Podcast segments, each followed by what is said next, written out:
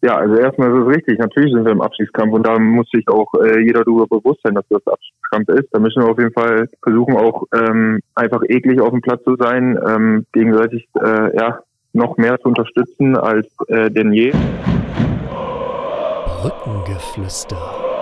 Der VFL-Podcast der NOZ. Brückengeflüster, die 82. Ausgabe. Wir melden uns heute mit einer pickepackevollen Sendung, wie äh, andere Leute sagen würden. Bei uns trifft es, wie beim Kollegen meistens ja auch, auf jeden Fall wirklich zu. Denn wir haben heute über 30 Leute, die teilgenommen haben, um diese Sendung zu gestalten. 26 Menschen haben sich äh, gemeldet bei uns auf dem Anrufbeantworter und haben sich geäußert zur Lage des VfL Osnabrück. Da haben wir die Meinungen gesichtet und gebündelt. Viele von ihnen werden wir auch gleich live hören und eine Diskussion dergestalt äh, anfangen, dass wir diese Meinungen Meinungen auch äh, würdigen. Und zwar werden wir das tun. Wir heißt Stefan Alberti, mein Kollege. Moin in der Leitung. Hallo. Hallo, Benny. Moin, moin. Mein Name ist Benjamin Kraus und natürlich haben wir auch vom VfL Osnabrück mal wieder einen dabei. Nachdem es letztes Mal so unmittelbar nach dem Hannover-Spiel nicht geklappt hat, ist jetzt ja die letzte Partie gegen den VfL Bochum ein bisschen zurück und da hat sich dann dankenswerterweise Timo Beermann bereit erklärt, gleich zu uns zu stoßen. Noch ist er unterwegs, aber im Laufe des Podcasts wird er sich spontan reinschalten und dabei sein. Ja, Stefan, bevor wir zu den äh, Hörermeinungen kommen, erzähl du doch vielleicht ganz am Anfang nochmal, du hast das Spiel gegen Bochum ja live gesehen. Diesmal kein 0 zu 1, sondern ein 1 zu 2.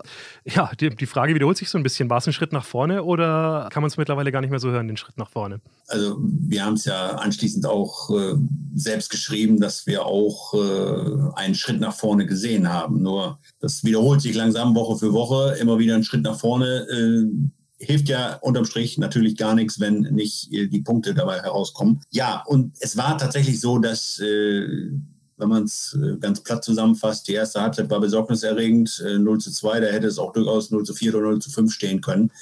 Ähm, da ahnte man überhaupt nichts äh, Gutes äh, für die zweite Halbzeit. Aber dann hat sich der VfL da überraschenderweise äh, berappelt und ist äh, mit frischen Kräften aus der Halbzeit gekommen und hat dann die Bochumer noch in Bedrängnis gebracht. Das 1 zu 2 war äh, in der 64. Minute hoch verdient. Und danach lag auch tatsächlich der Ausgleich in der Luft. Äh, Bochum hat stark abgebaut, hat im Grunde nur noch auf Verwalten gespielt. Ehrlicherweise muss man aber auch sagen, klar, der Ausgleich lag in der Luft, aber so richtig äh, große Torchancen äh, hat sich der VfL denn nach dem Anschlusstor dann auch nicht mehr äh, erspielt. Äh, das übliche Bild im Grunde bis zum 16er sehr äh, gut kombiniert und, und gute Kombination vorgetragen, aber dann fehlte es halt mit dem letzten Pass ins Zentrum und so dass Torhüter Manuel Riemann da eigentlich nicht groß mehr in Bedrängnis kam ne? und die Niederlage dann unterm Strich ja als verdient zu werten ist. Ne? Mhm. Sechste Niederlage in Folge, wenn ich richtig gezählt habe. Ne? Vier Punkte ist die Abstiegszone mit dem Platz 16 nur noch entfernt. Wir haben natürlich auch äh, Meinungen gekriegt von unseren Lesern, wie dramatisch denn die Lage beim VfL Osnabrück jetzt ist. Da spielen wir mal unseren ersten Block ab an Stimmen, die reingekommen sind. Bitteschön. Mein Name ist Albert Molitor. Seit ich acht Jahre alt war, ist mein Vater mit ihr regelmäßig zum VfL gegangen. Und jetzt denke ich, dass sie nah am Abstieg sind.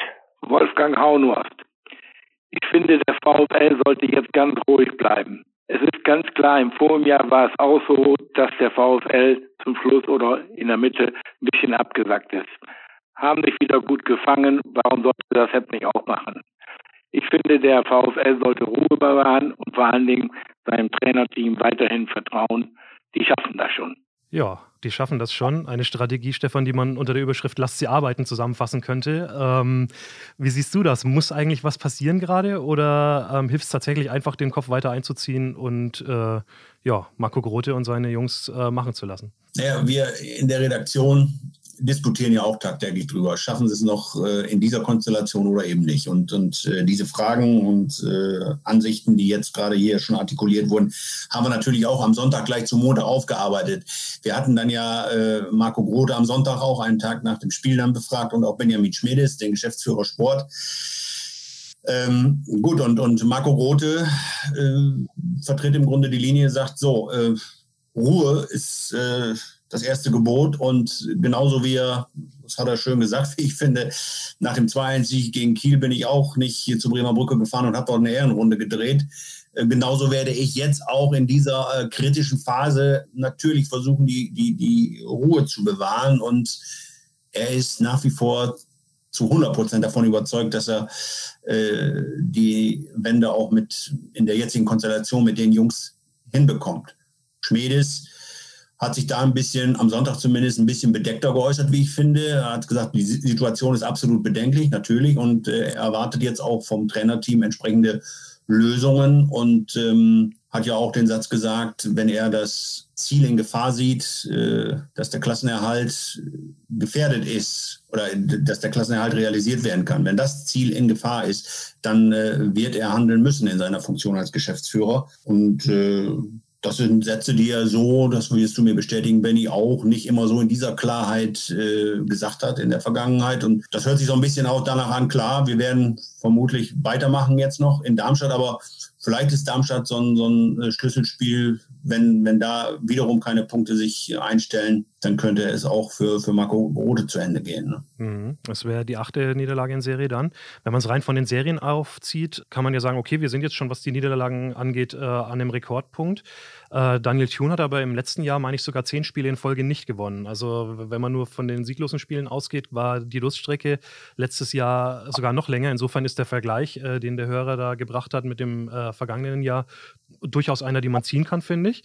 Ist es denn so, dass vielleicht Daniel Thune sogar noch ein bisschen mehr Bonus hatte, auch bei den Fans und Beobachtern draußen, weil er einfach ein VfL-Junge war, einer von hier, einer, ähm, der dann, dann naturgemäß äh, mehr Rückhalt hatte als bekannte Identifikationsfigur, während Marco Grote halt schon äh, frisch hier reinkommt, äh, mit seiner norddeutschen, äh, zwar bekannten, aber manchmal vielleicht auch ein bisschen kurzen Art, sage ich jetzt mal, da vielleicht nicht so äh, diesen Rückhalt äh, genießt. Wie meinst du? Ich glaube schon, ja. Das, das, er ist natürlich, Daniel Thune war der Aufstiegstrainer und dass er dann mit dem Bonus natürlich in die, seine erste Saison, Saison gegangen ist, auch das war klar. Er, ihm wurde viel verziehen und, und in dieser äh, ähm, Negativserie, die du gerade ansprachst, waren ja zumindest hier und da noch mal ein paar Unentschieden dabei.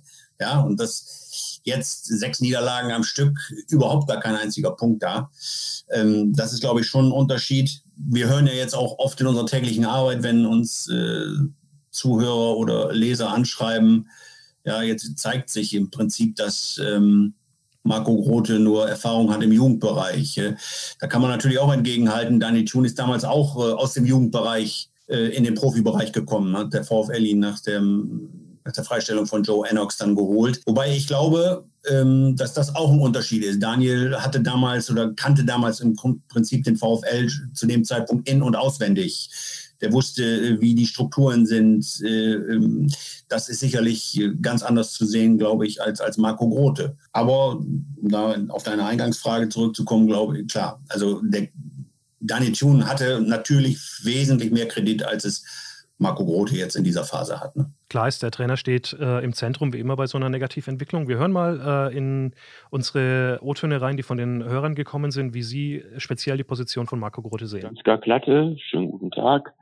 Ich denke, dass der Trainer abgelöst werden sollte, weil er einfach äh, das falsche Spielsystem hat und auch die Siege, die zu Anfang der Saison waren, aus meiner Sicht sehr glücklich waren. Äh, moin Moin, mein Name ist Heidin.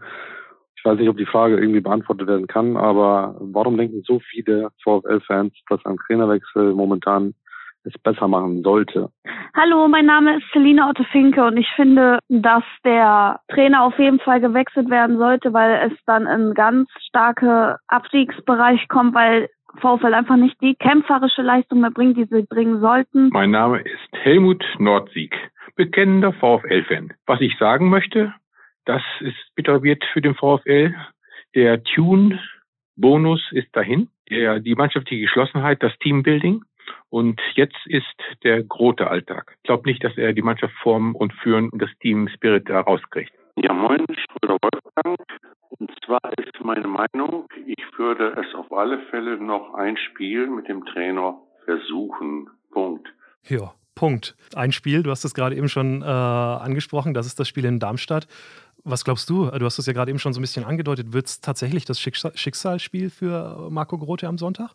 Ja, gut, wir können natürlich beide jetzt nicht in die Glaskugel gucken, aber ich glaube schon. Ich meine, Darmstadt, äh, schauen wir auf die Tabelle, hat auch nur 22 Punkte, genauso wie der VfL, also ein direkter Konkurrent jetzt im Abstiegskampf. Und da muss natürlich was passieren am Sonntag. Und äh, es sind jetzt noch 14 Spiele, nach dem Darmstadt-Spiel sind es 13. Ähm, das ist ja dann auch immer so die Frage, äh, wie viel Zeit bleibt denn noch? Äh, wenn man jetzt hingehen würde oder äh, Benjamin Schmedes ihm so ein Ultimatum setzt, für die nächsten drei Spiele erwartet er sieben Punkte, ähm, ja, dann sind aber wieder drei Spiele weg und sollten die alle in die Uhr gehen, dann, ähm, dann sind es nachher nur noch ja, elf Spiele dann. Und dann kommt auch irgendwann mal der Zeitpunkt, wo dann vielleicht auch ein Trainerwechsel einfach zu spät kommt, wo, wo äh, man sich dann äh, mit der Frage, oder wo wir uns dann mit der Frage befassen müssen, hätte der VfL denn nicht doch vielleicht früher handeln müssen. Ne? Und äh, ja, also nach allem, was jetzt so, heute haben wir Dienstag, äh, schaut alles danach aus. Das siehst du, glaube ich, auch so, dass, dass Marco Rode am Sonntag noch dabei ist, aber ja, vielleicht ist es so eine Art Endspiel für ihn, ja. Mhm. Also ich glaube, ich werde es mir angucken am Sonntag. Ich glaube, dass vielleicht nicht mal so sehr das Ergebnis am Ende eine Rolle spielt, sondern vor allem auch die Leistung, weil eine Sache fällt ja in jedem Fall weg im Vergleich zu den letzten Spielen. Der Gegner sollte auf Augenhöhe sein. Klar kann man jetzt sagen, also es ist keine Spitzenmannschaft rein tabellarisch, nicht wie zuletzt bei Hannover, Fürth und äh, also Gegnern aus dieser Kategorie. Klar kann man jetzt sagen, Darmstadt, boah, vielleicht haben die sogar unterperformt, ne? weil äh, die hatten auch ein bisschen andere Ziele mit Markus Anfang, haben auch, muss man fairerweise sagen, am Anfang in der Runde viele Punkte mit Pech gelassen, ähm, hätten eigentlich durchaus mehr auf dem Konto haben können, als sie Stand jetzt haben. Äh, haben auch echt ein paar gute Leute, deswegen ist es jetzt auch alles als andere als selbstverständlich, da was zu holen. Dennoch, äh, irgendwann müssen Gegner kommen und das ist jetzt einer, wo man als VfL schon sagen muss, okay, äh, das ist zumindest ansatzweise Augenhöhe und das muss man dann auch sehen. Und ich glaube, das ist das, wo sich dann jeder am Sonntag auch ein eigenes Bild machen kann, äh, ob man das eben sieht. Klar kann es immer sein, dass man irgendwie, wir wissen ja alle selber, der Kölner Keller greift ein, es passieren Sachen, die eng sind, gerade in diesen engen Spielen auf Augenhöhe, wo man dann vielleicht nicht unbedingt vom Ergebnis ausgehen muss. Aber äh, die Performance, glaube ich, wird schon äh, der entscheidende Punkt sein, äh, wo, wo, danach dann ein Urteil fallen würde. Also das ist äh, mhm. das, wie ich, so, wie ich mir das vorstelle. Äh, was aufkam gerade bei den Hörerreaktionen, Stefan, die Frage, erreicht Marco Grote die Mannschaft noch? Kann er die Mannschaft führen und weiterentwickeln? Ganz am Anfang hätten wir die Frage vor, oder hätten wir die Frage noch vor zwei Monaten gestellt bekommen, hätten wir gesagt, so, boah, der hat eine super Mannschaft da aufgebaut und entwickelt. Äh, jetzt müssten wir die Frage auf einmal ja völlig anders beantworten. Naja, das sind ja immer die, die üblichen Floskeln, die dann in solchen Situationen kommen. Kann er die Mannschaft noch erreichen? Hat er noch den Draht zu, zu der, zur Truppe und kann er sie weiterentwickeln? Da können wir im Grunde auch immer nur das äh, schildern, was, was wir so in unserer täglichen Arbeit erleben, wenn wir mit, mit äh, Marco Rode sprechen oder auch mit diversen Spielern. Und da ist äh, durchaus nach wie vor mein Eindruck, dass, dass es in der Truppe stimmt. Ne? Dass natürlich äh, Spieler, die äh, auf der Bank sitzen und auch längere Zeit auf der Bank gesessen haben, nicht zufrieden sind. Äh, das ist ja immer schon so gewesen. Aber unterm Strich glaube ich schon, dass, dass der Team Spirit, und das betonen ja auch immer wieder die Spieler, wenn wir mit ihnen sprechen, absolut intakt ist und da ist und, und äh, alle an das eine Ziel glauben, Klassenerhalt. Also da habe ich jetzt tatsächlich keine äh, besorgniserregenden Anzeichen wahrnehmen können, äh, dass es irgendwie in einer Form in der Mannschaft nicht passt. Dann gehen wir zum nächsten Punkt, Stichwort Hier Taktik und äh, Spielidee. Ähm, dort haben uns auch einige interessante Meinungen erreicht. Hier ist Beinecke. Ich wohne in Osnabrück und habe zu den VfL-Spielen Folgendes zu sagen. Es darf keine Klein-Klein-Abgaben mehr vom Torwart geben, die regelmäßig vom Gegner schon vor der Mittellinie abgefangen werden. Eine strenge Anweisung an den Torwart, bis zur Mittellinie die Bälle zu schießen. Und zwar je nach Geheimzeichen entweder auf die rechte, auf die linke Seite oder in die Mitte. Mein Name ist Georg Bernhard Hasberg. Hallo, einen schönen guten Tag. Was mir immer wieder auffällt, ist, dass die Jungs viel zu viel hinten herum spielen und dann spielen sie sogar noch zum Torwart zurück. Das Einzige, was also fehlt, ist, dass der Ball nach vorne kommt. Denn vorne stehen zwei, drei Stürmer, die gerne ein Tor machen wollen. Aber wenn die keinen Ball kriegen, können die ja kein Tor machen. Also muss der Ball nicht hinten rumgespielt werden, sondern der Ball muss nach vorne kommen. Und zwar möglichst zügig und möglichst schnell. Dann gibt es auch Tore und dann gibt es auch mehr Punkte.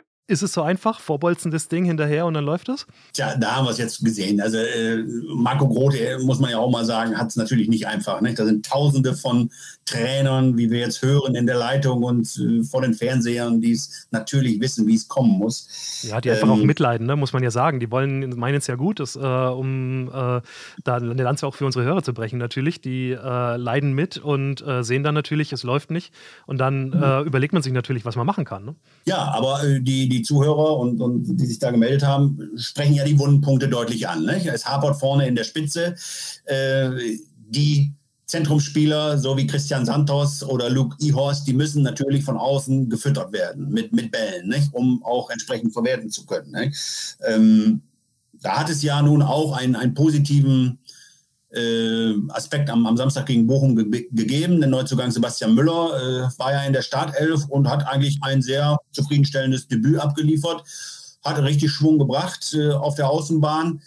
Ähm, da ist zumindest die Hoffnung da, denke ich, dass, äh, dass für die Offensive jetzt endlich auch eine, die, die äh, herbeigesehnte Belebung kommt. Und die Stürmer, Santos, Ihorst, Heider oder demnächst dann auch äh, J. Roy Groth, ähm, das entsprechende Futter von außen bekommen. Also die, die, die Hoffnung äh, ist zumindest vorhanden. Mhm. Was aus den äh, Äußerungen gerade gesprochen hat, war vielleicht so ein bisschen so eine Unzufriedenheit mit dem spielerischen Ansatz äh, des VfL im Moment, dass sie wirklich versuchen, immer jeden Ball auch kurz von hinten rauszuspielen. Die Gegner, gerade wenn sie besser sind wie zuletzt, äh, nominell besser von der Qualität her, gehen dann natürlich früh drauf, drücken den VfL in ihre eigene Hälfte und wenn es dann nicht klappt, sieht das Spiel halt, glaube ich, gerade vom Fernseher oft so aus, dass es sehr, sehr oft in der VfL-Hälfte stattfindet und selten in der gegnerischen Hälfte. Ne? Jetzt muss man aber eigentlich sagen, äh, oder zumindest war mein Eindruck jetzt, auch in Hannover zum Beispiel, eigentlich war das Problem gar nicht so groß, weil der VfL im Hinten raus kombinieren ja jetzt selten wirklich dicke Böcke geschossen hat. Im Gegenteil, es hat ja relativ oft eigentlich auch ganz gut geklappt. Insofern, dass man den Ball schon aus der eigenen Hälfte rausgekriegt hat, damit die erste Pressinglinie auch überspielt hat vom Gegner und dann eigentlich in einer guten Feldposition war. 4 gegen 4, 3 gegen 3, solche Geschichten. Und für mich ist da momentan das Hauptproblem. Dass da, obwohl man dann eigentlich diese Riesenproblematik, Gegner geht voll drauf, hinter sich gelassen hat, dann eigentlich in einem guten Moment ist und immer dann, äh, das ist äh, meine Meinung, fallen momentan einfach keine guten Entscheidungen, weil zu hektisch weiter nach vorn gespielt wird, keiner den Ball mal aufhält, der freie Mann nicht gesehen wird äh, oder der, das Dribbling gesucht wird dann, wenn es halt nicht angebracht ist. Ist das nicht vielleicht eher der Punkt, an dem Marco Grote arbeitet? Zumindest sagt er das ja auch eigentlich schon seit Wochen, dass da ähm, dran gearbeitet werden muss. Klar, ja, genau. Er betont es immer wieder, sagt er, dass er, er will spielerische Lösungen. Auch das ist ja ein so ein äh, Ausdruck, den er uns immer wieder vorhält. Er steht auf spielerische Lösungen. Und dann bringen ja auch viele oder können viele im Moment ja auch nicht verstehen, warum David Blacher nicht zum, zum Stammpersonal äh, gehört. Am Samstag war eindeutig, war es so, er hat in der ersten Halbzeit nicht gespielt, ähm, ist dann in der zweiten Halbzeit reingekommen und dann äh, ist, äh, sagen wir, diese spielerische Note auf jeden Fall viel mehr bedient worden als, als vor der Pause. Das ist eindeutig so. Die Frage haben wir ihm natürlich auch gestellt, was, was ist los mit David Blacher? Vor dem Bochum-Spiel ist er dreimal überhaupt gar nicht zum Einsatz gekommen. Und in der vergangenen Saison äh, wurde er ja auch immer wieder, wie du weißt ja, als, als der verlängerte Arm des Trainers von Daniel Thun äh, genannt und war auf, auf der 6 mit Uli Tafferzhofer gesetzt. Jetzt konkret zu, zu Samstag kann man vielleicht nochmal sagen, die Frage hatten wir ja auch äh, anschließend mehrfach gehört, warum äh, auf der 6 als Reis ist ja ausgefallen kurzfristig, äh, warum Tafferzhofer Guga nicht und nicht Tafferzhofer Blacher? Äh, das hat Marco Grote anschließend so erklärt, dass das, äh, das aus rein taktischen Gründen äh, er so entschieden hat, weil er im Auge hatte, dass Manuel Riemann sehr viele lange Chipbälle auf den äh, Mittelfeldspieler Zuli, ich glaube, so spricht man ihn aus, Zui, Zui oder Zuli. Schul, glaube ich sogar. Robert Schul. Ja. Okay. okay, aber jeder weiß, der 32er, der beide Ecken gesch genau. geschlagen hat zur 2 zu 0 Führung. Äh, lange, viele lange Bälle auf den äh, Spieler vorne und da wollte er eben entsprechende auch Länge dagegen stellen mit Lukas Guganik, 1,91 groß. Und ähm, da hätte Blacher dann möglicherweise äh, nicht so äh, gegen, gut gegen ausgesehen. Das waren seine Beweggründe, warum er sich da für Guganik entschieden hat. Gut, und er sagte auch natürlich, äh, in den vergangenen Wochen hatte David Blacher äh, hier und da natürlich auch seine Chancen von, von Beginn an. Unter anderem hat er auch beim HSV ähm, angefangen, von Beginn an. Aber da, da, muss man attestieren, klar, auch da hat, der, hat David Blacher in der ersten Halbzeit auch nicht so performt, wie, wie wir das von ihm kennen. Also es ist nicht einfach, äh, da die, die richtigen Entscheidungen zu treffen. Ne? Mhm. Und die einfache Taktik mit lange Bälle vorbolzen hat natürlich auch insofern noch einen Haken, dass dem Osnabrückern so ein bisschen der Zielspieler fehlt. Ne? Also so ein Typ genau. wie Scheffler oder so, einer, der dann mal richtig groß ist. Ähm, Wout Weghorst aus der Bundesliga fällt mir ein. Wir kennen alle diese, diese Jungs, die halt ähm, im Rücken zum Tor richtig was machen können, den Ball runternehmen, behaupten oder verlängern können. Beim VfL maximal äh, Christian Santos oder Marc Heider, wenn er spielt. Beide jetzt aber auch aufgrund des Alters allein schon nicht mehr so mit der Schnelligkeit gesegnet. Santos ist jetzt auch kein Riese und kommt eigentlich auch eher so über den spielerischen Ansatz und weniger über die Wucht, äh, muss man sagen. Also da haben sie jetzt nicht so einen, wo man sagt, komm, Kühn, hau das Ding vor, ähm, der vorne macht schon was draus. Ne? Der ist nicht vorhanden, genau. Und da ist eben, sag mal, die Hoffnung, dass das der Groth, der Neue, vielleicht diese Qualitäten mitbringt, die sich jeder wünscht. Aber das äh, nach jetzigen Stand dauert das ja auch noch mindestens drei bis vier Wochen, bis, bis er soweit ist, weil er ja auch aus einer Verletzung kommt. Ne? Mhm. Und äh, vielleicht sogar auch einer ist, weil er als Mann mit Tempo und langen Schritten angekündigt worden ist, vielleicht sogar auch einer eher für die Außenbahn, was aber auch weiterhelfen kann. Also das ist jemand, auf den man gespannt sein kann, äh, in jedem Fall. Wir gehen mal zum nächsten Punkt. Stichwort Personal und äh, Wechselpolitik ist die Überschrift. Macht der Trainer da alles richtig? Da haben unsere Hörer uns Folgendes erzählt. Günter Preis, ich kann es nicht verstehen, dass unser Trainer äh, so spät auswechselt. Ich sehe einen Amenido, der seit Wochen unter aller Form spielt und trotzdem bei jedem Spiel erstmal dabei ist. Auch seine Auswechselpolitik kann ich teilweise nicht nachvollziehen. Manfred von Dom aus Belm. Hallo, guten Tag. Der Trainer des VfL Osnabrück, der muss auch mal endlich eine Mannschaft durchspielen lassen und nicht immer ständig wechseln. Und das ist nicht gut. Und das zeigt sich jetzt. Ja, um das mal so ein bisschen zu sortieren, ich glaube, da sind so zwei Sachen jetzt gleichzeitig gelaufen. Das eine sind die Wechsel im Spiel, äh, wo der erste Hörer gesagt hat, oh, vielleicht ein bisschen früher das machen. Und äh, der zweite Hörer meint, glaube ich, dass relativ viel rotiert wird, gerade vor allem auch im Zentrum des Spiels. Ne? Wir haben es gerade schon ein bisschen diskutiert. Tafazofer Guchanik, Guganik, dann hat Reis gespielt, Blacher hat mal gespielt, wir haben Schmidt noch, der da gespielt hat. Ähm, wir äh, haben dann auch noch Brian Henning, der immer mal wieder äh, dort spielt auf verschiedenen Positionen. Fehlt so ein bisschen die Achse im Zentrum, die man eigentlich braucht und die im Aufstiegsjahr zum Beispiel Tafazofer und Blacher konsequent waren, um äh, genau an dieser Schaltstelle vom defensiven zum offensiven Spiel äh, Konstanz reinzubringen? Ja, also so ein bisschen vermisse ich ehrlich gesagt auch dieses Gerüst, wobei äh, man da auch natürlich sagen kann, klar, Kühn äh, ist gesetzt als Torhüter hinten in der Abwehr. Äh, Bermann, Trapp äh, spielen auch immer. Ähm, das sind im Grunde äh, die Spieler, die zum Gerüst gehören. Aber dann, in der Tat, hört es schon so ein bisschen auf. Ne? Also wenn, wenn wir dann mal so ein bisschen äh, auf die Aufstellung schauen, dann ist da sehr viel durchgewürfelt worden. Also im Mittelfeld und vorne weiter im, im Sturmzentrum fehlen tatsächlich die Glieder, die so ein Gerüst ausmachen könnten. Und das war im, im, in der vergangenen Saison eben nicht so. Nicht? Da waren dann äh, im Mittelfeld Blacher Tafazofer gesetzt und äh, vorne dann mit Marcos Alvarez äh, dann auch einer war, wenn, wenn er dann gebracht wurde. Aber klar, auch sehr unterschiedlich und, und, ähm, und schwankend in seinen Leistungen. Aber das war auch so einer, der so, ein, so ein Gerüst mit bilden konnte. Und äh, das fehlt in der Tat so ein bisschen. In der Abwehr haben wir das, aber äh, auf den weiteren äh, Schaltstellen äh, einer ersten Elf äh, fehlt es in der Tat. Mhm, wobei man auch fair sein muss und äh, anerkennen muss, das war ja in der Phase, in den ersten 11, 12, 13 Spielen, wo es gut lief, nicht viel anders. Ne? Also da ist auch viel getauscht worden. Reis kam später dazu, hat er mal gespielt, mal nicht gespielt. Und da hat sich noch keiner Gedanken drüber gemacht, weil, ähm, ja, hat ja funktioniert. Ja, das ist richtig. Das ist es ist ein, es ist ein schwieriges Thema. Also das kann man ja auch wirklich äh, mit, mit äh, du kannst dir im Grunde für jede Argumentation, und du siehst es ja auch an, der, ähm, an den Aussagen und verschiedenen Aussagen unserer Zuhörer und, und Leser, äh, du kannst dir für jede Argumentation die entsprechende Statistik. Ja.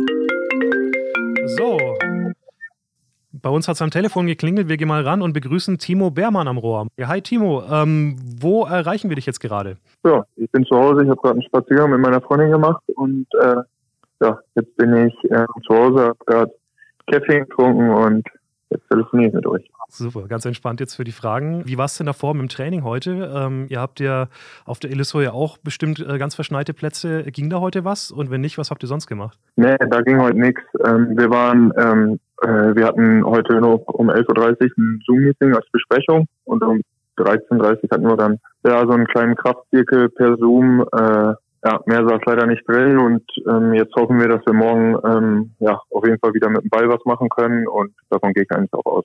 Hm, heißt also dann Soccerhalle oder wird der Platz da irgendwie freigeräumt? Ja, so, so wie der Stand jetzt gerade ist, ist es, ähm, wird es wohl die Soccerhalle werden. Ja. Soccerhalle und dann war ja auch im Gespräch, dass ihr möglicherweise dann äh, am Donnerstag schon frühzeitig nach Darmstadt oder Richtung Darmstadt aufbrecht. Gibt es da irgendwelche Neuigkeiten? Nee, da bin ich jetzt auch, äh, da bin ich auch ein bisschen überfragt. Also wie jetzt genau äh, der weitere Verlauf ist, da müssen wir einfach jetzt gerade von Tag zu Tag schauen. Ähm, ja, ich habe auch gehört, dass irgendwie versucht wird, ähm, der Stadionplatz frei zu machen, ob da dann durch die Rasenheizung, ob das dann irgendwie möglich ist, da vielleicht zu trainieren. Ähm, ja, im Süden soll es ja auch wieder ein bisschen kälter werden. Ähm, von daher, ja, ob das dann nachher optimal ist, wenn wir dann früher da sind und schon da auf irgendwelchen Plätzen trainieren, die wir nicht kennen, ähm, ja, müssen wir einfach schauen. Ähm, ich denke, dass wir da irgendwie die optimale Lösung halt jetzt in dem Fall finden werden. Ne? Wir werden das beobachten die nächsten Tage, muss man ja spontan reagieren. Timo, wir haben dich äh, auch deswegen natürlich äh, dazu äh, gebeten, weil wir gerne mal wieder eine Stimme aus der Mannschaft hör hören wollten. Es ist leider halt momentan keine so äh, richtig geile Phase. Könnte also einen schöneren Zeitpunkt geben, auch für dich, für dich selbst. Aber du kannst uns dann auf jeden Fall berichten, wie ist denn die Stimmung gerade bei euch? Ist da noch was von Optimismus zu spüren, dass ihr diese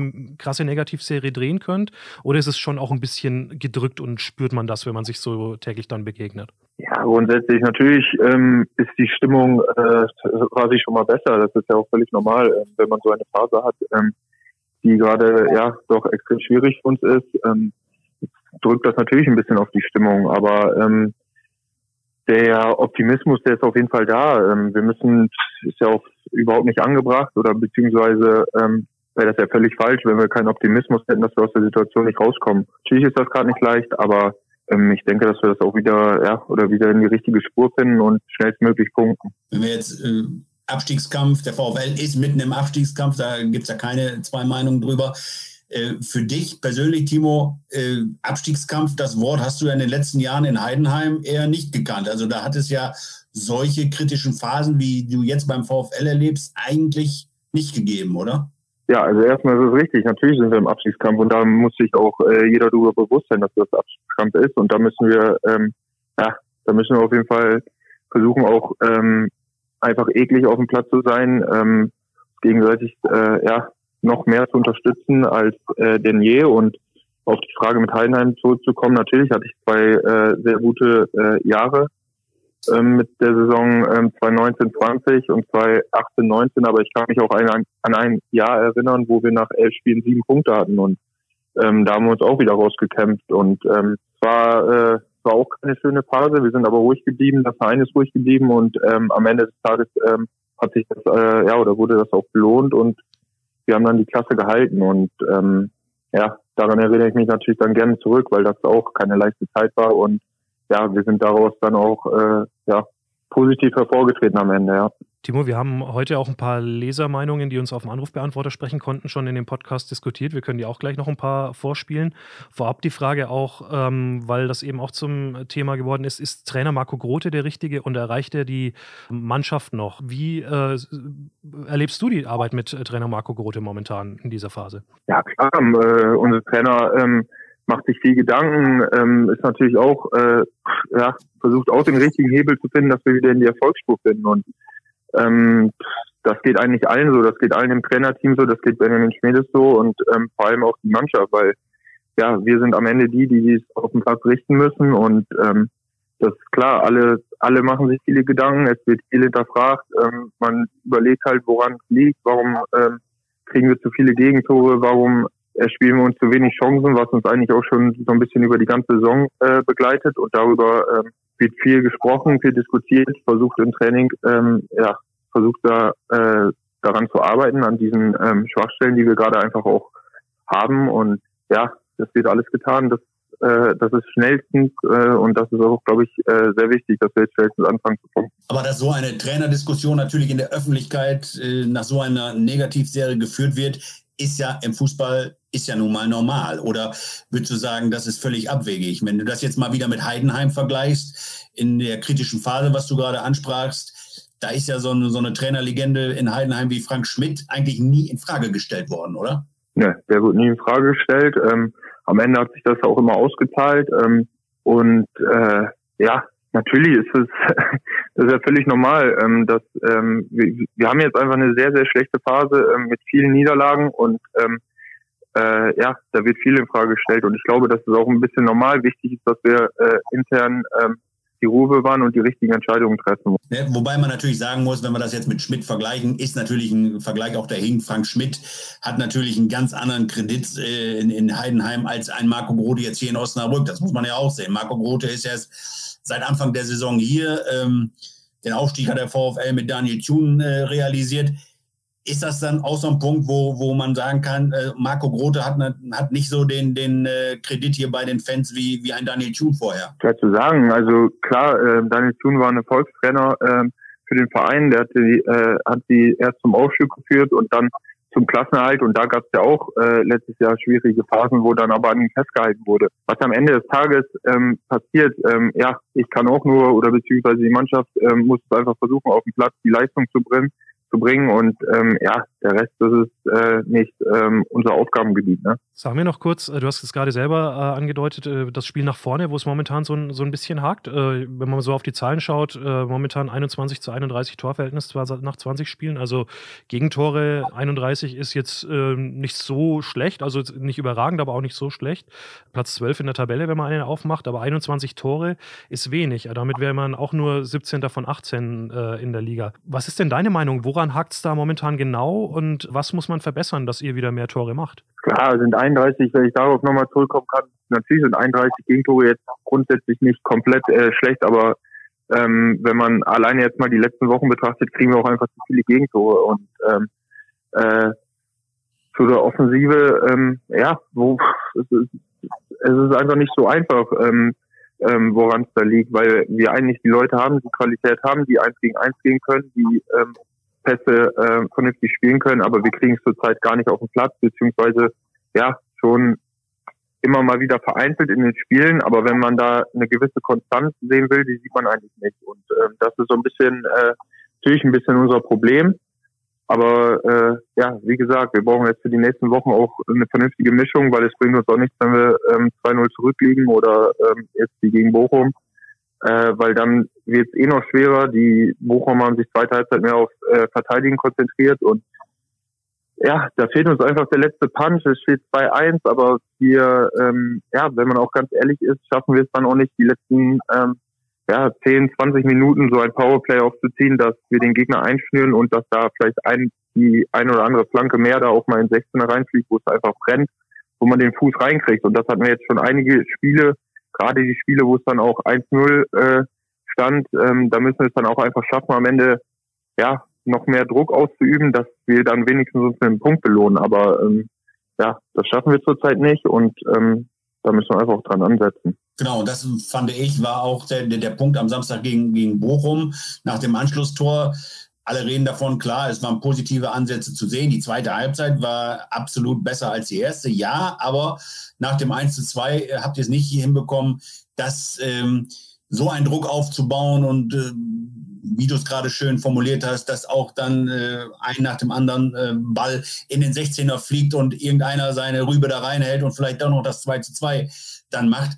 Das fehlte äh, schlicht und ergreifend. Ne? Ja, definitiv. Ähm, das, ja, das ist auch einfach ein Fakt. Natürlich ist es schöner, wenn wir 1-0 führen und wir müssen das verteidigen. Aber äh, ja, gerade dann, wenn man dann mal in Rückstand ist, müssen wir es einfach noch mehr schaffen, dass wir dann noch mehr Druck ausüben. Und ähm, keine Frage, die zweite Halbzeit war jetzt verbessert und allgemein die letzten Spiele, wir hatten auch immer mal wieder Phasen, wo es gut war, aber die Konstanz über 90 Minuten, die hatten wir gar nicht da. Und da müssen wir äh, schnell hinkommen, dass wir das wieder schaffen. Und ähm, dann bin ich mir auch sicher, dass wir wieder zu Punkten kommen. Timo, wie ist denn gerade eigentlich so äh, der Kontakt von euch als Fußballern zu den Fans und den Anhängern des VfL Osnabrück? Also konkret gefragt, kriegt ihr eigentlich was mit, äh, wie die Stimmung bei denen ist? Weil ja, in Zeiten von Corona ist das ja auch alles andere als einfach, äh, überhaupt mitzukriegen, wie, äh, wie die Jungs, äh, die sonst hinterm Zaun stehen, gerade ticken. Ja, grundsätzlich ähm, ist es ja völlig normal. Dafür brauche ich, äh, dafür brauche ich keinen Kontakt mit den Fans. Wenn wir so eine Serie hinlegen, Negativserie, ähm, äh, ich komme aus Osnabrück, ich weiß, wie die Stimmung ist. Ähm, die ist nicht gut und ähm, natürlich ähm, ist auch eine gewisse Verunsicherung unter den Fans, ob wir es nicht schaffen, aber ähm, ja, wie jetzt genau äh, der Kontakt natürlich, ja, wenn wie das halt ist bei Geisterspielen, man äh, man hat kaum Kontakt und ähm, das ist einfach sehr schade. Wir haben vor ein paar Wochen haben wir einen, äh, einen Brief von den Ultras bekommen, wo sie, äh, wo sie gesagt haben, dass sie uns sehr unterstützen und ähm, das tut uns auch gut, aber wir müssen ja nicht drum herum reden, dass uns die Unterstützung im Stadion, äh, ja, die fehlt uns sehr. Ja, auch das wahrscheinlich ein Grund für die äh, negative Heimserie, die es so ja auch noch nie gegeben hat mitten in Osnabrück. Und vielleicht ist das auch ein Grund, wenn die Zuschauer fehlen, dass dann halt ein Spiel hinten raus nicht mehr so kippt, wie es so oft an der Bremer Brücke der Fall gewesen war. Ich würde gerne mal versuchen, dir ein paar Ansagen von Fans, die so bei uns äh, reingekommen sind, vorzuspielen. Dann kannst du ja selber vielleicht auch mal was dazu sagen. Dann wäre das so quasi der Fankontakt. Äh, wir haben das ein bisschen gegliedert und es geht jetzt weiter mit dem Punkt Mentalität bei den äh, VfL-Profis. Äh, Mats ab. Klaus Franke, hallo. Aus meiner Warte ist äh, aktuell das viel größere Problem als die Chancenverwertung äh, die Thematik, dass man gewissermaßen im Abstiegskampf mental noch gar nicht angekommen ist. Das heißt, diese Galligkeit auf die Bälle draufgehen, äh, mit unbedingtem Willen es haben zu wollen. Ich glaube, man meint nach den guten Ergebnissen des Anfangs, man kann es noch spielerisch lösen. Hallo, mein Name ist Werner Wächter, ich komme aus Schlederhausen. Nach dem Holstein-Kiel-Spiel hat man nicht irgendwie erkannt, dass man nach diesem Spiel wieder 100 Prozent geben muss, vielleicht sogar 101 Prozent. Ich bin der Meinung, die Spieler sind auf den Platz gegangen mit 85, 90 Prozent. Ja, Timo, die vielbeschworene Mentalitätsdebatte, die ja im Umfeld des äh, Vereins Borussia Dortmund auch immer wieder aufkommt. Äh, wie siehst du das? Kannst du das beruhigen? Fehlen ein paar Prozent im Moment?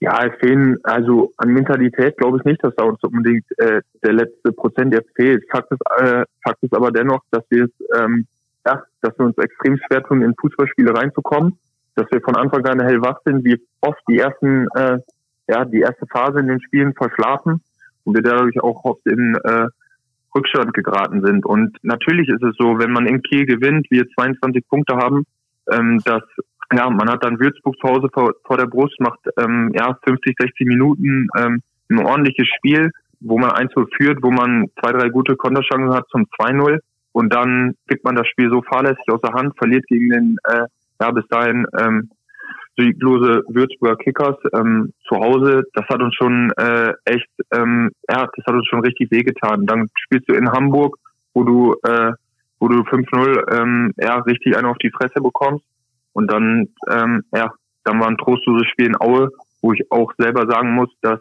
ähm, ja, dass das echt ähm, eine sehr, sehr schwache Leistung war allgemein. Ähm, ja, da hat vielleicht auch ähm, ja, der ein oder andere Prozent gefehlt bei uns. Von der Mentalität jetzt gesehen, von der Leistung her mehr als ein oder zwei Prozent. Und äh, ja, wir müssen jetzt einfach wieder ähm, daran anknüpfen, wie wir ja schon teilweise das ähm, die letzten Spiele gemacht haben, aber einfach äh, ja wenn man das nicht über 90 Minuten macht, dann hat man keine Chance, äh, in der zweiten Liga zu punkten. Und das ist einfach wichtig für uns, dass wir da wieder hinkommen, diese Konstanz einfach in das Spiel reinbekommen, von Anfang bis Ende. Und äh, ja, da bin ich mir auch sicher, dass wir uns da wieder ähm, rauskämpfen äh, werden. Der eine Zuhörer sprach ja vorhin an, euch fehlt die Galligkeit und, und äh, die Annahme des Abstiegskampfes. Ähm, du kommst aus Osnabrück, hast früher in Osnabrück gespielt, bist ja aufgewachsen, du weißt, wie die Region tickt ähm, aus deiner Wahrnehmung heraus, sag mal, es sind natürlich viele Spielerkollegen im Kader, die eben nicht aus dieser Region kommen. Ähm, ist das bei denen auch so angekommen, was der VfL hier äh, bedeutet? Hast du, hast du da, wie ist da dein Eindruck? Kannst du das nachvollziehen, was, was der Zuhörer da vorhin gesagt hat? Klar kann ich das nachvollziehen und ähm, eins kann ich, äh, eins kann ich äh, eben auf jeden Fall sagen, dass das bei jedem angekommen ist. Jeder äh, weiß, was Sache ist, jeder weiß, worum es geht und ähm, dass wir alles dafür, äh, alles dafür tun müssen. So, letzte Frage, äh, bevor wir dich dann äh, wieder entlassen wollen.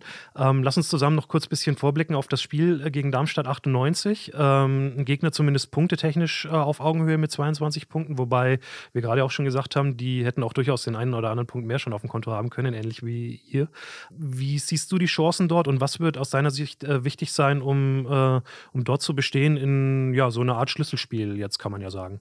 Ja, grundsätzlich haben wir jetzt nur noch Schlüsselspiele. Wir haben nur noch wichtige Spiele und das erste wichtige Spiel ist halt äh, jetzt gegen Darmstadt und ähm, keine Frage, ich sehe das, äh, sehe das ähnlich. Darmstadt eine sehr ordentliche Truppe, die sich äh, zu wenig belohnt haben noch für die Leistung. Und ähm, ja, wenn wir, wenn wir gerade da mal ein, zwei ähm, Aktionen nicht 100% da sind, dann wird es auch wieder schwer, dort zu punkten. Aber wir müssen einfach von Anfang an hellwach sein müssen ähm, gut verteidigen. Das, äh, glaube ich, auch einfach für unser Spiel die Basis ist. Und dann halt, ähm, ja, ähnlich wie Kiel, äh, Nadelstiche setzen und ähm, am besten mal in Führung gehen. Gibt es irgendwelche besonderen Aktionen, die ihr jetzt vor dem Spiel in der, innerhalb der Mannschaft noch macht, was, was helfen kann? Früher wurde ja auch oft gesagt, ja gut, in Corona-Zeiten ist es jetzt schwierig, der, der berühmte Mannschaftsabend, wo ihr euch alle einen schön auf die Binde gibt und den, den Teamgeist nochmal beschwört. Äh, wie äh, handelt ihr das momentan? Kann ja gut tun, wenn, wenn sich die Truppe mal trifft oder wie läuft das? Ja, definitiv äh, äh, könnte das gut tun, wenn wir mal so einen Abend vielleicht hätten, aber ähm, geht nun mal nicht. Ähm, wir hatten jetzt auch letzte Woche, ähm, wo wir mal mit der Mannschaft ähm, länger zusammensaßen und äh, ja, darüber über die Situation diskutiert haben. Und äh, ja, der Teamgeist ist da. Wichtig ist, dass wir ihn jetzt äh, mehr auf dem Platz noch leben und ähm, das denke ich ist einfach wichtig. Jo, dann äh, sind wir gespannt äh, am Sonntag auf das Spiel am Wochenende. Sagen äh, ganz herzlichen Dank, dass du uns zur Verfügung gestanden bist hier im Podcast als Gesprächspartner. Und äh, ja, wünschen ja, natürlich äh, viel Erfolg, Gesundheit als allererstes und dann viel Erfolg, dass äh, es gelingt, in den nächsten Wochen die nötigen Punkte einzufahren mit der Mannschaft. da können sich ja alle Hörer zustimmen. Vielen Dank, Timo. Vielen ja, Dank. Dankeschön. wünsche ich euch auch und ähm, viel Spaß noch. Ne? Danke. Jo, Danke. Ciao. Alles klar. Ciao, ciao. Ja, Timo Beermann, gewohnt geradlinig und äh, straight in seinen Antworten. Ja, so kennen wir ihn. Ne? Das, äh, und er hat ja auch immer noch, äh, was mich bei ihm immer äh, beeindruckt, ist, äh, wenn du seine Mimik während der, Sp der Spiele beobachtest, mit, äh, wie seine Augen, äh, kriegt normalerweise, also ich würde da als Gegenspieler Angst bekommen, wie dieser, dieser Blick, wie er die, die Gegner anschaut, das es ist mit, mit mehr als 100 Prozent ein, ein äh, lila Weißer. Das muss man ihm attestieren. Wir haben noch zwei Blöcke von Hörerreaktionen. Wir diskutieren noch ein bisschen über das Personal. Weiter geht's. Schönen guten Tag. Hier ist Martin Heuer aus Celle. Was mich wundert ist, äh, dass David Blacher gar keine Chancen mehr bekommt äh, oder kaum. Und zweitens fand ich es letzte Saison sehr gut, dass der VfL sich immer auf die Gegner eingestellt hat äh, je nach deren Spielsituationen und nach deren Spielphilosophie. Und jetzt äh, der, der VfL immer sein Ding äh, selber durchzieht ne, und immer quasi das äh, gleiche Konzept durchspielen möchte. Hier ist Jörg Hauber. Warum kriegt der Susac keine Chance mehr? Verstehe ich nicht. Und man sollte vielleicht mal auf die beiden jungen Stürmer setzen. Eihorst und Müller. Das denke ich mal, das wäre eine ganz gute Sache. Ja, Stefan Blacher haben wir gerade schon äh, durchexerziert. Äh, Susac, vielleicht ein ganz spannendes Thema. Du hast es ja dieses äh, Jahr geschafft, den Begriff von Eisenadam zur Eiseneule zu, mit Blick auf Bermann rüber zu wandeln, sogar so weit, äh, dass es die Sky-Kollegen zitiert haben. Aber was mit Eisenadam? Der kommt ja tatsächlich gar nicht mehr zum Zuge. Ja, Eisenadam sitzt auf der Bank, hat, äh, er hat schon mal kurz gespielt, einen Kurzeinsatz hat er gehabt, ja, ja. aber spielt, das muss man ganz klar sagen, äh, eigentlich in den personellen Planungen von Marco Grode kaum eine Rolle. Gut, äh, wenn wir die Philosophie, äh, mit der Marco Grote zu Werke geht, äh, zugrunde legen, dass er spielerische Lösungen äh, haben möchte, im gesamten Spiel. Das soll das Spiel des VfL prägen. Dann hat es natürlich so ein Innenverteidiger wie Adam Susac äh, verdammt schwer. Adam ist ein kroatischer Zerstörer, das muss man einfach so sagen, als Innenverteidiger, aber spielerisch ist er natürlich nicht derjenige, der wie ein Bärmann oder ein Trapp äh, einen langen Flugball nach vorne äh, zum äh, Kollegen äh, spielen kann äh, oder auch die spielerische Lösung im Spiel bei der Spieleröffnung sucht. Das mhm. ist Kurzpassprallen, Technik und so, das ist nicht, ist er nicht, ne? Ja. Ja. Also das ist der, der, der klassische äh, Innenverteidiger, der äh, den Gegenspieler äh, auch äh, auf die, den berühmten Weg zur Toilette verfolgt. Äh, aber Adam ist eben kein, äh, kein, kein Spieler für, für die Galerie. Ja. Spannender Hinweis auf die äh, jungen Spieler, ähm, fand ich jedenfalls. Luke Iosk für mich ein super Spiel gemacht ähm, äh, am Wochenende oder zumindest ein gutes Spiel. Jetzt vielleicht kein Weltklasse-Spiel, aber schon ein gutes Spiel. Das, das äh, Freistoßtor von Kerk geht auf seine äh, Bewegung, die er einfach drin hat, zurück. Diese Drehung in den Gegenspieler rein. Er könnte auch der Einzige sein, der so ein bisschen mit Körper vorne sich ein bisschen durchsetzen kann. Und ähm, du hast das im Stadion beobachtet. Äh, der junge Müller, das war auch ein Lichtblick, ne? Absolut, beides Lichtblicke. Äh, bei Luke Ihorst können wir uns nur wünschen, dass er endlich auch, sagen wir mal, die, die Frage haben wir ja auch gestellt, warum haben wir, warum hat Marco Grote äh, Luke Ihorst in der 77. Minute rausgenommen und Santos kam? Äh, Warum waren nicht beide auf dem Platz? Luke Iost äh, hätte sich ja, auch wenn er nicht mehr konnte, in den 16er äh, einfach stellen müssen und vielleicht hätte er irgend noch einen Foul gezogen, elf Meter sogar rausgeholt, wer weiß. Ne? Äh, aber er war halt körperlich total am Ende, wie uns Marco Grote dann ja am Folgetag gesagt hat und äh, selbst das wäre nicht mehr möglich gewesen. Und äh, das hängt eben damit zusammen, der Junge ist 20 Jahre alt und äh, muss sich einfach an diese zweite Liga, an das Niveau, an das Tempo, an, die, an den Kraft, Kräfteverschleiß dieser zweiten Liga erst noch gewö gewöhnen. Und da braucht er halt äh, noch viel Zeit, dass er nicht 90 Minuten so überstehen kann. Ne? Mhm, sagt äh, Marco Grote, wobei äh, die Frage tatsächlich, wir haben sie gestellt und die kam auch bei unseren Lesern, äh, bei unseren Hörern tatsächlich auf. Also das war auch ein Teil, den wir jetzt nicht hier äh, live vorspielen, aber ähm, das war, kam zweimal sogar vor, dass die eben gefragt haben, warum spielt er nicht einfach durch? Und die Frage muss ja schon tatsächlich erlaubt sein. Also ist es wirklich schon so kurz vor der Verletzung oder reicht es nicht vielleicht einfach mal bei einem Mittelstürmer, wenn er dann halt nicht mehr die langen Wege nach außen geht, sondern sich halt einfach, weil er sich schon Respekt verschafft hat bei den Gegenspielern, in die Mitte vors Tor stellt, beim zu erwartenden Powerplay und die dort dort halt weiter beschäftigt, einfach mit seiner Präsenz und dann äh, dadurch halt auch äh, vielleicht dann doch noch den Lucky Punch hat, obwohl er nicht mehr so viel läuft. Aber ja, gut. genau. Mhm. Das das, diese Frage haben wir uns ja auch gestellt, aber äh, ja, der, der Grad ist, glaube ich, sehr schmal gerade da. Nicht? Verletzt er sich, äh, weil er äh, und er wird draufgelassen, überleg dir das, ne? wenn, wenn diese Situation käme. Äh, Grote lässt ihn drauf und er verletzt sich, weil, weil er eben total verschlissen war da muss er sich anschließend den Vorwurf gefallen lassen, warum nimmt er ihn denn nicht runter? Er muss doch äh, das Gespür mhm. haben, dass er so einen jungen Spieler nur dosiert einsetzen darf.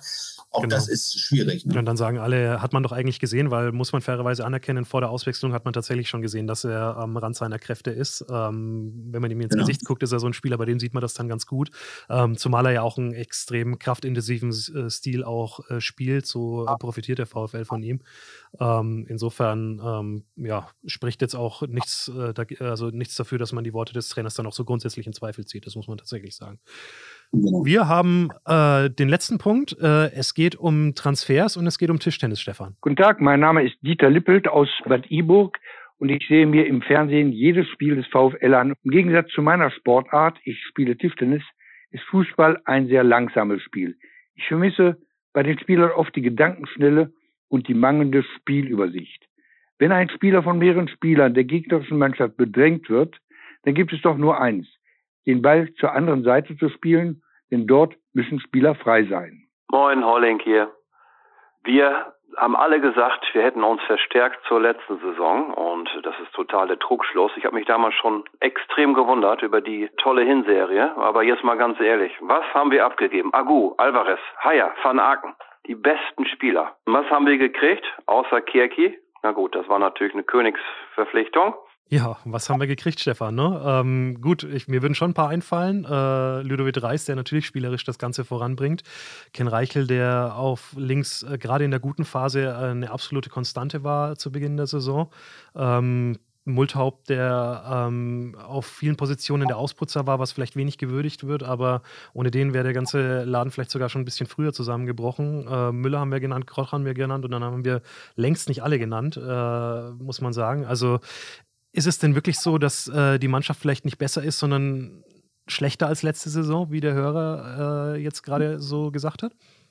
Timo Beermann haben wir auch vergessen, ne? der ist genau. auch neu gekommen. Ne? Und ähm, ja, also das, ähm, was haben wir selbst ja auch geschrieben und äh, worüber wurde geschwärmt, gerade in der ersten Phase, wo der VfL diesen Superstart hingelegt hat, haben alle davon geschwärmt, was für eine neue Breite im Kader vorhanden ist, im Gegensatz zu, zur Vorsaison. Ne? Dass der VfL auf vielen Positionen äh, qualitativ gleichwertig besetzt ist und gerade in den, in der, beim Kader einen Schritt nach vorne gemacht hat. So, und das ist jetzt äh, im Februar 2021 alles hinfällig. Das ist, denke ich, auch zu einfach gedacht. Also das ähm, weiß ich nicht, ähm, wie, äh, wie man da äh, den richtigen Weg finden soll. Oder das ähm, ist mir einfach zu, zu einfach, wenn, wenn man jetzt in der Negativphase sagt, äh, die, die Einkaufspolitik war im Sommer äh, verkehrt.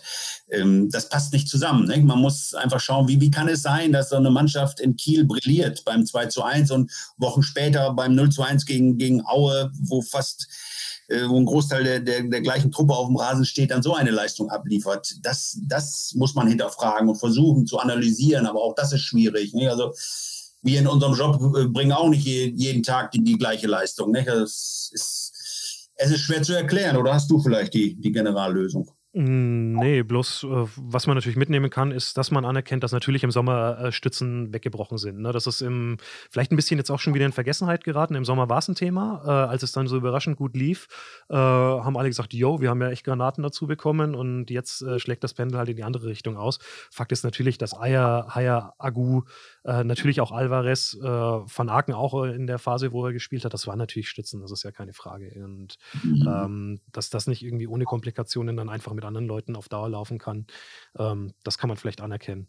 Ja, aber eine Frage noch, genau, das, das, da darf ich dich natürlich nicht aus der Verantwortung entlassen als alter Tischtennisspieler, als, äh, ah. helf mir noch mal kurz, Kreisvereinsmeister Wallenhorst oder was war das? Das war äh, Gemeindemeisterschaft 1982, äh, ist schon lange her, aber aber zählt. Da taucht auch ein Alberti in den Siegerlisten auf, ja. Wird anerkannt. Äh, deswegen hat der Dieter Lippelt recht, äh, dass das doch eigentlich alles äh, viel schneller gehen muss, weil Fußball ja eigentlich so ein langsames Spiel ist und dass es doch gar nicht sein kann, dass man da gar keine Übersicht hat auf dem Feld. Na gut, wenn Dieter Lippelt was sagt, das muss man natürlich ernst nehmen. Der Mann, der ist, ähm, wir haben mehrfach über ihn berichtet und berichten, werden weiterhin über ihn berichten. Der ist 80 äh, Jahre alt und hat äh, mehrere Weltmeistertitel jetzt auch in der, in der Seniorenklasse in den vergangenen Jahren eingefahren.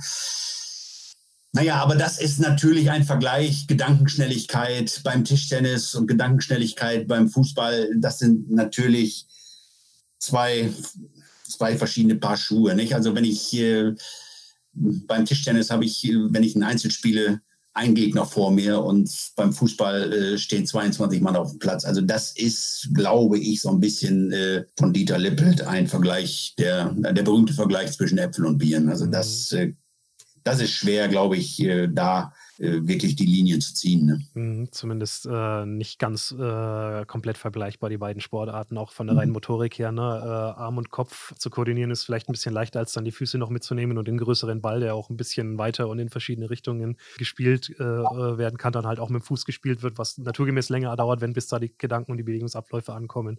da können wir ein bisschen relativieren, ohne dem guten Dieter Lippelt wirklich Unrecht zu genau. tun. Dass, Aber vielleicht ist es ein Ansatz, wo wir vielleicht mal eine eigene Geschichte daraus machen müssten und da mal die entsprechenden Fachexperten, Sportwissenschaftler und wer da alle was zu sagen kann, vielleicht mal zu Wort kommen lassen, wenn, hm. äh, wenn wir das mal als Thema nehmen. Warum nicht? Genau, und äh, ganz an den Haaren herbeigezogen ist das Problem ja auch nicht. In der Tat haben wir hm. jetzt gerade beim Hannover-Spiel, erinnere ich mich schon, äh, erkannt, warum äh, wird oft in den toten Raum weiter reingespielt, der vierte direkte Ball, anstatt mal vielleicht draufzusteigen und dann halt einfach zu gucken, oh, fünf Meter neben mir ist ja einer frei, äh, dass man den mal, dass man den mal sieht. Also insofern Problem erkannt, kann man sagen. Absolut interessanter Ansatz, ja. Jo.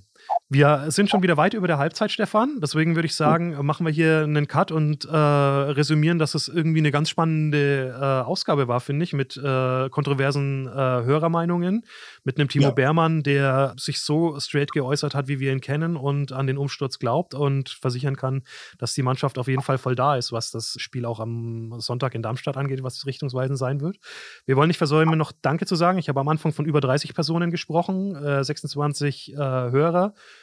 Äh, wir drei heute am Gespräch beteiligt, macht 29, fehlen also noch welche, und zwar die Kollegen Johannes Kapitzer und Bastian Rabeneck, die bei der Vorbereitung dieses Podcasts eine maßgebliche Rolle gespielt haben. Insofern, das hier äh, äh, zu würdigen, ist wichtig. Vielen Dank dafür.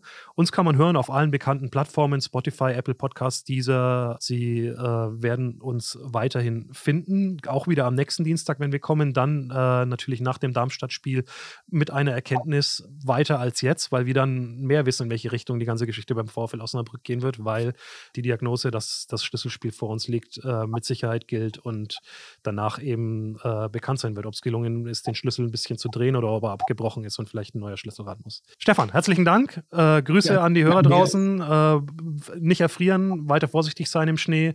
Kommt gut durch diese Zeit, bleibt am Ball und bis bald. Tschüss. Ciao.